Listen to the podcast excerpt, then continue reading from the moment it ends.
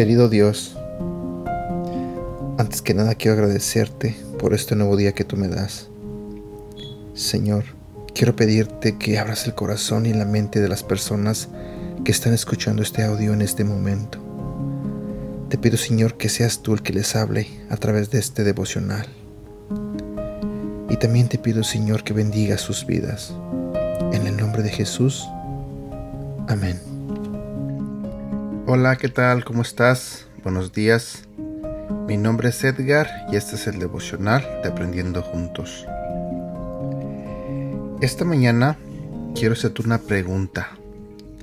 Cuando piensas en el futuro, ¿cómo lo imaginas?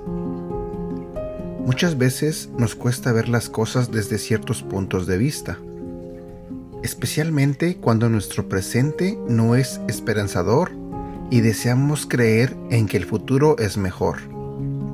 Es normal sentir temor del futuro, y más cuando estás en los años más productivos de tu vida.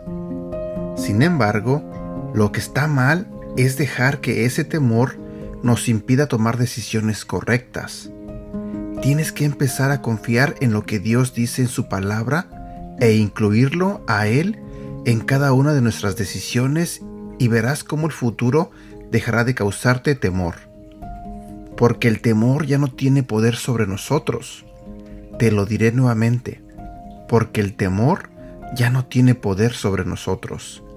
Él también lo llevó a la cruz aunque tu vida pueda parecer un presente desastroso, Dios está creando vida otra vez y de las cenizas resurgirá una hermosa obra de arte. Dios hizo la creación con un principio especial. La materia no se destruye, sino que se transforma.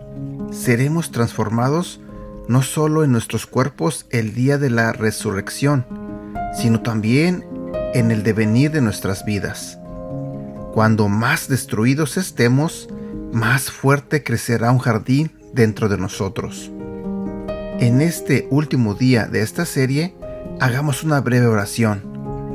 Padre Celestial, ayúdame a impedir que el temor gobierne en mi vida. Dame la sabiduría para enfrentar las adversidades que han de venir y la valentía para enfrentar la vida importándome solo lo que tu palabra dice. Amén. Versículo para recordar. Jeremías capítulo 29 versículo 11. Mis planes para ustedes solamente yo los sé, y no son para su mal, sino para su bien. Voy a darles un futuro lleno de bienestar. Y aquí terminamos con el devocional del día de hoy. Espero que te haya gustado y no olvides compartirlo. Que tengas un bonito día y que Dios te bendiga.